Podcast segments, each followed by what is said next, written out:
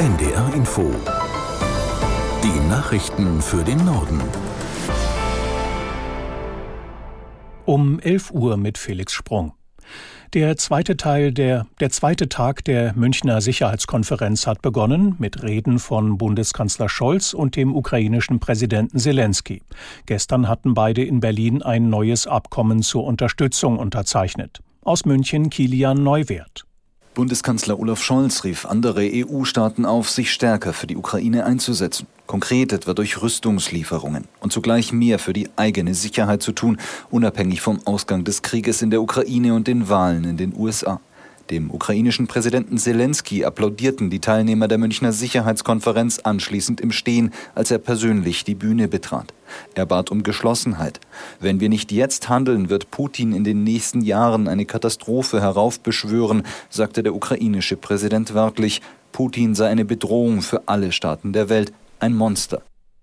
Die Ukraine meldet einen großen Rückschlag im Verteidigungskrieg gegen Russland. Die Armee musste sich aus Avdiivka zurückziehen, damit die eigenen Soldaten nicht eingekesselt werden. Aus der NDR Nachrichtenredaktion Thomas Kuhlmann.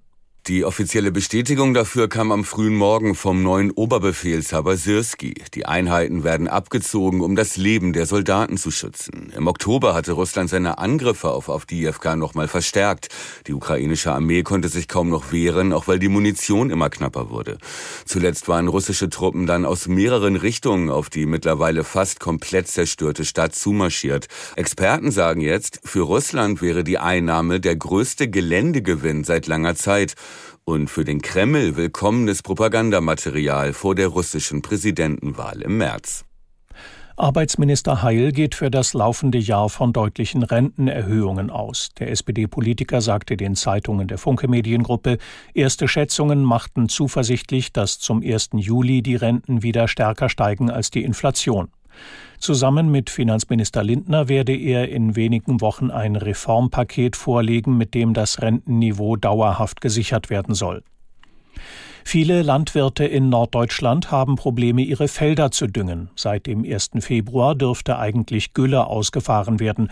Das ist aber in großen Teilen Niedersachsens, Mecklenburg-Vorpommerns und Schleswig-Holsteins aktuell nicht möglich. Die Böden sind so aufgeweicht, dass die Gülle in Bäche und Flüsse gespült würde, was verheerende Folgen für die Umwelt hätte. Der nordrhein-westfälische Musiker Isaac fährt für Deutschland zum Eurovision Song Contest in Malmö. Der 28-Jährige setzte sich beim Vorentscheid gegen acht weitere Kandidaten durch. Aus Berlin Magdalena Bienert. 50 Prozent der Stimmen kamen zuerst von einer internationalen Jury, die andere Hälfte anschließend von den Zuschauern. Am Ende haben Jury und Publikum ihre Höchstpunktzahl an Isaac Guderian vergeben. Max Mutzke, Sänger und ESC-Teilnehmer von 2004, belegte den zweiten Platz. Isaac performte seinen treibenden Song Always on the Run selbstsicher und schnörkellos in Kapuzenpulli und Jacke.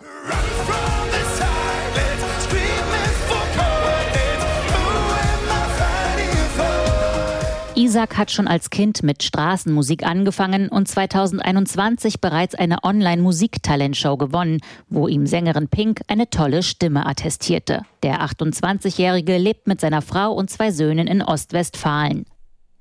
Das waren die Nachrichten.